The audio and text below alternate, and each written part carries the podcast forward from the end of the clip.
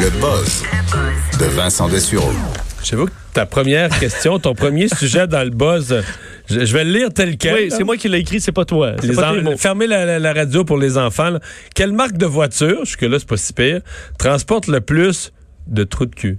Oui, T'as traduit... J'ai euh, traduit assholes, là. euh, ouais, ça, te laisse pas, ça te laisse pas beaucoup de marge de manœuvre dans la traduction. là. Effectivement. Bon, euh, parce que on sait sur la route, pour ceux qui font beaucoup de route, c'est mon cas, euh, des, bah, des trous de cul, là, qui savent pas qui est dangereux, qui s'occupent pas du monde, qui se foutent de les donc autres. c'est des, c'est des TDC dans ce sens-là, là, des gens qui conduisent sans, sans égard pour les autres. Qui te coupent, euh, flash pas avant de tourner, colle au cul, des, des colons. On peut, je l'ai- utilisé le terme colon.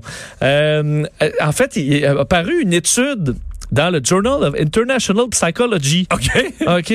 Alors, c'est très sérieux sur... Donc, c'est une des grandes revues mondiales de psycho. Oui, sur la question à savoir les gens qui sont et on a traduit en fait le- le- le- disons le TDC comme tu dirais là, de façon plus scientifique on appelle ça euh, et dans ce cas-là c'est des hommes donc qui sont centrés sur eux-mêmes euh, têtus désagréables et qui n'ont pas d'empathie OK. c'est le assholes pour la science ok? OK.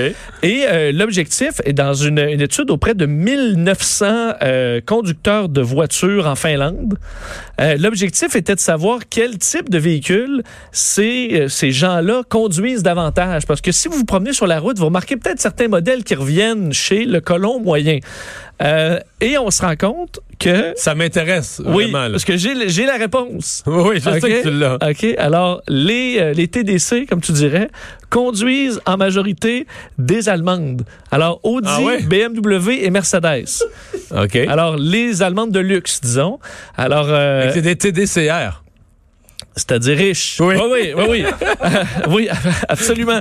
Véhicule de luxe. Euh, de marque allemande, c'est ce qu'on retrouve. Et d'ailleurs, euh, le chercheur dans ce dossier-là s'est inspiré d'une autre recherche. OK, c'est pas une liste de 5 ou de 10, là. C'est dans le 3. La, la réponse, c'est ça. Oui, c'est pas un top. Là. Ça dit Audi, Bang. BMW, Mercedes, c'est euh, c'est vous autres. Euh, en fait, c'est basé sur les recherches aussi d'un autre bon chercheur en Finlande qui s'est intéressé à qui, quel type de conducteurs étaient les plus enclins à passer sur une rouge, à ne pas laisser un, un piéton passer et en général de conduire de façon plus dangereuse. Et on se rendait compte que ces gens-là, c'était ceux qui conduisaient des Allemandes aussi, les mêmes, BMW, Mercedes et, euh, et Audi. Alors, le professeur qui euh, est à l'université, en fait, le chercheur qui est à l'université de Helsinki, a fait un peu l'effet inverse. Alors, il s'est dit, quel type de personnes conduisent les voitures? Alors, est-ce que c'est la voiture qui te rend trop de cul ou c'est la- ou c'est les trous de cul qui s'achètent ces modèles-là? Et on se rend compte que ceux qui achètent, en fait, tu vas voir, il y a, une- il y a un gros bémol après là, que je vais mettre. Alors, pognez pas les nerfs tout de suite, ceux qui possèdent des véhicules du genre. Non, non, ça, ben, j'en suis, là. Oui, j'ai pas, j'ai pas voulu te pointer toi. Mais tu vas voir, Ça je- m'intéresse parce que j'en suis, là. toi, t'en es. T'en es, mais je vais. euh, Master aussi? Je savais pas que j'étais un TDC. Ah bon, ben, non, tu vois. mais- Mais... ouais, mais vous allez voir, il y a une autre partie après. OK. OK? Euh, Mais j'ai bien que ça parce que je conduis vraiment pas de même. Je coupe pas. Ben, bon, mais euh, tu vas voir, là, tu vas voir ma nuance après qui est importante. Alors, on dit c'est que les, les gens effectivement qui ont, euh, qui sont en général moins coopératifs, moins généreux, euh, qui considèrent moins les autres personnes, ont tendance à avoir des véhicules plus luxueux aussi. Alors, ça va un peu là-dedans.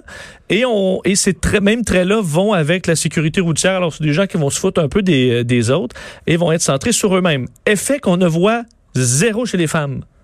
OK. Alors, tu vois une femme en BMW, elle va pas plus vous couper que si elle conduit une, euh, une Yaris. Mais c'est un côté. ils vont de- toutes vous couper. Non, c'est pas vrai. c'est- Ils vont, c'est un côté de voir tout permis. Ben, un, un peu. Un peu, se sentir supérieur. euh, alors, ça vient de ça. Mais, là, j'ai un gros mais. OK, OK. Et vous allez voir si le chapeau vous fait. Parce qu'on dit quand même, l'étude amène quand même un gros bémol. C'est-à-dire que les personnes qui sont organisées, ambitieuses, respectables et très performantes là, dans la vie, également ont le même type de voiture. Alors, il y a une partie des propriétaires de ces voitures-là qui sont tout simplement des gens qui ont une appréciation de la qualité et qui sont des personnes performantes euh, et organisées, J'aime mieux ça. ambitieuses et respectables. Ça- ça- on, on préfère ça, Hein? Master. hein? Mais je suis quand même pas organisé. par Oui, exemple. c'est ça. C'est pour ça que je me dis là, toi, t'es peut-être dans- tombé dans les cracks. Là. Je flotte. Ouais, C'est ça. ouais, ouais. Mais je pense que Mario, tu, tu fites comme un- une pièce de casse-tête manquante dans cette catégorie-là. Là. OK. Organisé en Parce que la première catégorie, écoute, je suis loin d'être parfait, mais sur la route, là, il y a un paquet, tous les comportements de TDC. Là, je pense, entre autres, à l'ultime, là. Tu sais, tu fais semblant de pas te rendre compte que si tu veux sortir à droite, il y a une file, là. Puis là, tu passes à gauche, là, t'es coupes, t'es coupes, t'es coupes, t'es coupes. Au dernier moment, tu rentres. Oui. Je les assassinerais. OK. Je fais jamais ça. Jamais, jamais je fais ça. Tu colles pas au cul, Non. tu flashes pour avant de changer de voie. Oui. Bon. Je fais mes angles morts. Je, je fais quand même attention au volant. Tu fais pas ton En VIP. vieillissant, Tu pas un VIP sur la. Moi, je l'appelle les VIP. Non, là. je considère pas que la route m'appartient puis tout ça. Puis Bon. fait que je, je me vois? reconnais. Tu sais, des fois, on, entend quelque chose, on se reconnaît un peu. Puis là, je me reconnaissais vrai, je me reconnaissais dans les marques là, euh, parce que je- Ben, bref, les, ceux qui conduisent des Allemandes et que vous, de, de, disons, de bonne qualité, de haute facture, vous êtes soit euh, d'un bord ou de l'autre. En général. mais vous sais, je pense pas. personne que je- indifférent. Ceci dit, je pense pas que je vais revoir ça. Là. Fait que Ok. dans, dans, dans quatre mois, ce sera même plus vrai. Mon bail non, mais est c'est sûr puis- que, je veux dire, t'es- on s'entend, t'es un gars de Camry, là. Hein? T'es un gars de Camry. Non, quand même Non? pas. Non. Non, mais tu vas y aller, je dis, avec quelque chose de, tu sais, le Non, le, fonctionnel, le- le- le- confortable. le vrai, vrai, vrai, euh, le vrai auto, la seule qui me fait vraiment triper, c'est le Land Rover. Les, les- les- Ouais. les plus petits modèles, pas les gros gros, mais les plus petits modèles de Land Rover, tout ça, une belle technologie. Sauf que moi, je suis vraiment pas patient. Là. Faut que ça, c'est-à-dire qu'il faut que ça marche. Faut que ça démarre. faut pas que ça aille au garage. Hmm. Et plusieurs chroniqueurs auto m'ont dit, le Land Rover, c- faut que tu sois ami avec ton garagiste. là. pas que ça va pas bien, c'est un bon véhicule, Oui. mais je veux Faut que dire... tu sois à distance de marche aussi ton garage. Ouais. Tu sais, tu peux pas penser, mettons, que tu vas être des périodes aussi longues que, mettons, des, des deux mois, là. Sans avoir à le rentrer. un petit quelque chose. Là. C'est petit- pas toujours que le- Ouais. le, char est parce qu'il est pas, est pas euh, Je comprends. à mettre à scrap, là, mais un petit, un petit bruit, là. un petit comprends. quelque chose. Fait que si à chaque fois que tu vas au garage, t'es bien maussade puis que t'aimes une auto vraiment fiable pour pas avoir besoin d'y aller, on m'a vraiment déconseillé. là. On m'a dit que je pourrais, ça pourrait sortir les pires côtés en moi, d'impatience. Que- Tu vois? Alors, c'est dans la catégorie des organisés. Est-ce qu'il faut envoyer des mitaines pour les koalas en Australie? Ah, là? ça m'a fait rire cette histoire-là quand même, parce que tu sais, quand il arrive quelque chose dans le monde, puis là, on veut faire une différence. puis Une là, bonne action? Une bonne action. On n'en a pas fait d'année, mais là, il y a une histoire qui vient, qui fait les manchettes, puis là, on a le goût d'en faire partie. C'est un peu ce que certains Canadiens ont fait avec le dossier australien, parce que quand ça touche des, des humains, ça nous touche. C'est moins quand- grave. Mais quand ça touche des animaux, Les koalas, ben là. c'est sûr que là, ça va chercher notre, notre cœur quand même. Et euh, sur Facebook, le Canadian Animal Rescue Craft Guild a... Fait que euh, dans la même journée, on écrit sur les réseaux sociaux que l'Ebola, c'est pas grave, même s'il y a 11 000, 11 000 êtres humains qui sont morts dans une année. Mais là, des petits koalas là, qui, qui ont les pattes brûlées un peu. Là, Le wow. Ben, en fait, on a recruté sur, euh, dans les derniers mois sur Facebook 11 000 Canadiens pour tricoter des petites mitaines pour les koalas. OK? Ce qui est bien, parce qu'il y en avait besoin à un moment. Oui, parce qu'avec les pattes brûlées, la petite mitaine les protège de plein de choses. Je suis pas expert, en- je suis pas vétérinaire, mais... euh, que dit, je suis pas expert en koala. non, ben, ni en koala. Mais On te croyait, Pour les vétérinaires en général, mais il y a une utilité à avoir, et je né- néglige pas l'utilité d'avoir des petites mitaines pour les koalas tricotés. Le problème, En plus, c'est encore plus cute. Euh, ouais, oui, écoute, c'est, next level quand même. Euh, le problème, c'est que selon la BBC de 1, C'est quoi le problème? C'est qu'on n'envoyait pas la bonne couleur? bon, on a envoyé six avions de mitaines. On a envoyé six avions Ben, je comprends, là. je- six avions remplis d'objets fabriqués par les membres du groupe, comme, comme des mitaines, mais il y a aussi des fournitures médicales pour les animaux sauvages et tout ça. Donc, au point que les autorités australiennes disent Ah, on n'en veut plus, là. Arrêtez. Euh, parce que non seulement le Canada a envoyé une quantité incroyable de mitaines à, à koala, ce qui est quand même un, un marché de niche. Je te dirais, faut faire une référence animale. Euh, mais il est arrivé aussi, il y a des tricoteurs et des tricoteuses de plusieurs pays également qui ont envoyé euh, des mitaines, euh, des mitaines à koala. Alors là, il y en a trop, ils sont submergés. Euh, non seulement par les à koala, mais également par les dons en général. Et on dit que c'est un problème courant lors des catastrophes, c'est-à-dire que on se retrouve avec trop de dons et des fois des dons dont on n'a pas besoin et ça ralentit les efforts parce que dans les aéroports, euh, ça bloque, euh, ça fait du trafic aérien inutile. Sur le tarmac, dans les entrepôts, on garde, de- on entrepose des, des trucs qui sont inutiles alors que ce qui est nécessaire, ben, passe derrière. Alors, il faut faire attention à ce qu'on envoie. Il faudra faire de meilleure gestion de l'aide. Et souvent, envoyer de l'argent, c'est mieux. Je pense à ceux qui, il y en a peut-être qui vont m'ostiner, mais des Québécois, là, ils vont dans les tout inclus. Puis j'ai amené un petit bracelet pour euh, la femme de chambre. J'ai amené un Des petit- bonilons? Des bonilons. Mais à mon avis, donneurs de l'argent pour être contents. là. Je comprends qu'il y en a qui vont dire, oui, mais ils peuvent... Mais là, pour les fondations, Donner de l'argent. donner, ils s'en achèteront des mitaines. s'ils Les koalas? Les koalas. Les koalas, c'est acheter des mitaines. Non, mais il y a quelqu'un qui va les acheter pour eux, là. On comprend. Bon, ben, on comprend. Euh, Vincent, une mauvaise journée pour le mur de M. Trump. là. Ouais, quand même, parce que Trump, on sait, euh, son mur à la frontière, on en parle moins ces temps-ci, mais euh, une partie qui est quand même en construction. Un mur qui se voulait, il avait dit, hein, un mur puissant. C'est peut-être pas le terme, Ben, le meilleur terme ben, là, pour tout un ce qu'il fait, c'est ce qu'il y a de meilleur au monde. Là. Ça, c'est- ça peut pas être fragile. Là. Ça va être le- peut-être le plus beau mur hein, et euh, le mur le plus puissant. Le problème, c'est que euh, une partie s'est effondrée. euh, dans les derniers jours entre euh, les villes de Calexico aux États-Unis et Mexicali au Mexique. Donc, c'est dans la partie californienne, à l'ouest. Hein? Exact. On était en train d'installer des panneaux, euh, donc c'est assez 9 mètres de haut, on sait, là, qui venaient d'être posés, mais le béton n'avait pas assez durci et avec un simple coup de vent, euh, la structure s'est affaissée sur des arbres euh, qui étaient euh, juste à côté pour des vents de 60 km à l'heure. C'est quand même soutenu, mais c'est pas un ouragan non plus. Alors sur les images, on peut voir la section le couché sur les arbres.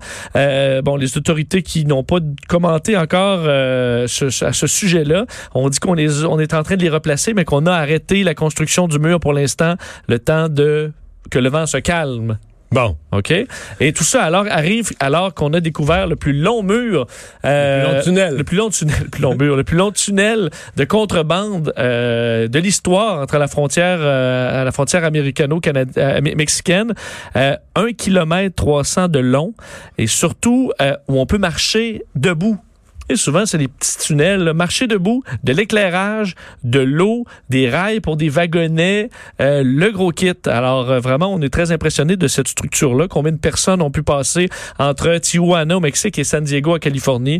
Ben, personne ne le sait. 72 tunnels euh, trouvés dans les 30 dernières années, dont plusieurs extrêmement élaborés. Alors, c'est un cas, un des cas les plus euh, impressionnants. euh. alors, des fois, quand tu passes que- pas par en dessous, tu passes par en dessous. Fait que le, le- le mur tombe, puis euh, on passe par des tunnels. Ben oui. Bon. Euh, et le- qu'est-ce qui se passe avec le Mexique? Qui a un, un avion présidentiel à vendre? Oui, c'est quand même intéressant cette histoire-là. Au Mexique, un 787, l'avion de Boeing le plus récent, le plus moderne, des, le plus, des plus modernes au monde, euh, est à vendre parce qu'il a été acheté sous le, le, en fait, président mexicain actuel, Obrador, veut le vendre parce qu'il a été acheté par à l'époque de Calderon en 2012 et il dit que c'est beaucoup trop cher. C'est un avion qui vaut 218 millions de dollars euh, américains pour un pays là, qui, a, qui, qui- qui a pas de une espèce fortune. de euh, l'équivalent de Air Force One pour le Mexique. Un peu. C'est comme trop gros. Alors, il a cherché à le vendre à qui? À Justin Trudeau. Mais voyons, fallait pas qu'il trouve quelqu'un d'économe comme ça. Ben, on a trouvé la, la- lorsque Justin Trudeau en campagne, son avion avait été écorché par un camion là, à l'aéroport. Ouais. Ils ont eu l'idée de dire, hey, les avions, on va essayer de leur vendre. Surtout que c'est vrai que les avions euh, utilisés par Justin Trudeau sont vieillissants. Alors, euh, essayer de le vendre 130 à 150 millions. Alors, quand même un un bon rabais, mais le, le gouvernement canadien a refusé, pas d'intérêt. Alors, ce que va faire le Mexique, ils vont faire tirer l'avion. Il est vraiment séraphin, M. Trudeau. hein. Il fait attention. Il gratte la scène. pas moyen de faire sortir une scène. Quoi? je, je, je dirais pas ça. Tu dirais pas ça de cette façon-là. Non, Mais pas pas ça. il a dit non. Il y a d'autres dépenses, d'autres endroits quand même où il aime dépenser. Non, mais Pas- il dit il investit pour son peuple. Pas pour lui-même. Tu vois? T'en as-tu la preuve, là? Oui. Mais j'ai déjà vu, il, qui se promène quand même en avion, mais rendu là. mais plus pas, pas celui-là. Euh, et là, vous pourrez, toi, tu peux le gagner, Master peut le gagner, je Moi, peux le gagner. gagner. Parce qu'on va le faire tirer. 27 dollars le billet, OK. 6 millions de billets. Euh, c'est l'objectif du euh, de la- de l'administration mexicaine. Mais là, toi, vient- qui- toi qui es aviateur, t'as, Ben, honnêtement, licences de pilote, ben, achète 27 piastres, achète un billet. Ben, honnêtement, je vais peut-être m'en acheter un. Le problème, c'est que ça coûte à peu près 100 000 dollars de l'heure à faire voler.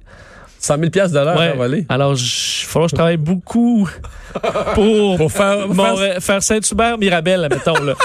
Une fois, ça va déjà me prendre un bon bout euh, à accumuler ça. Ouais. Mais j'ai trouvé, j'ai une bonne nouvelle euh, pour moi parce que les autorités mexicaines ont dit que si la personne n'avait pas les moyens d'opérer l'avion, ils offraient de payer les frais pour un an. Quand même. Alors, honnêtement. Tu pourrais t'amuser un an. Tu pourrais Ben, jouer à John Travolta pendant un an. C'est mon Boeing. Après ça, tu le vends à, une compagnie. Alors, sachez-le, ça commence. On n'a pas les détails encore de comment on pourra acheter Vincent, es-tu libre en fin de semaine? Tu pourrais aller me conduire à Paris, là? Ben, en plus, ça vient. Et le- un des problèmes pourquoi on ne le revend pas à une compagnie aérienne, c'est parce que l'intérieur est fait présidentiel. là. Alors, tu as une grande chambre, une salle de réunion. Euh, honnêtement, on, on aurait un fun fou. là. On pourrait. On fait un Pour studio 27 mobile. Pour 27 piastres. 27 piastres, c'est sûr que j'en achète un. Puis on fait l'émission en direct du Tour du Monde. Je vais être au Mais copilote. Par contre, je suis pas capable de piloter ça, mais. Écoute, 100 000 piastres de l'heure à, à faire voler. Ben, 74 000 US, puis je suis pas sûr que ça compte tout, là. Alors, euh, pas loin de 100 000. C'est cher un peu, ça. Ben, Mais ça veut dire que les gens, qui roulent, amis, les, gens qui roulent des jets privés, toutes ces sortes de grandeur-là que ça leur ah ouais, ben, souvent, c'est plus autour de 10, 20 000, un jet privé plus petit, là. On comprend qu'un De 787, l'heure. c'est gros de l'heure. Merci, Vincent.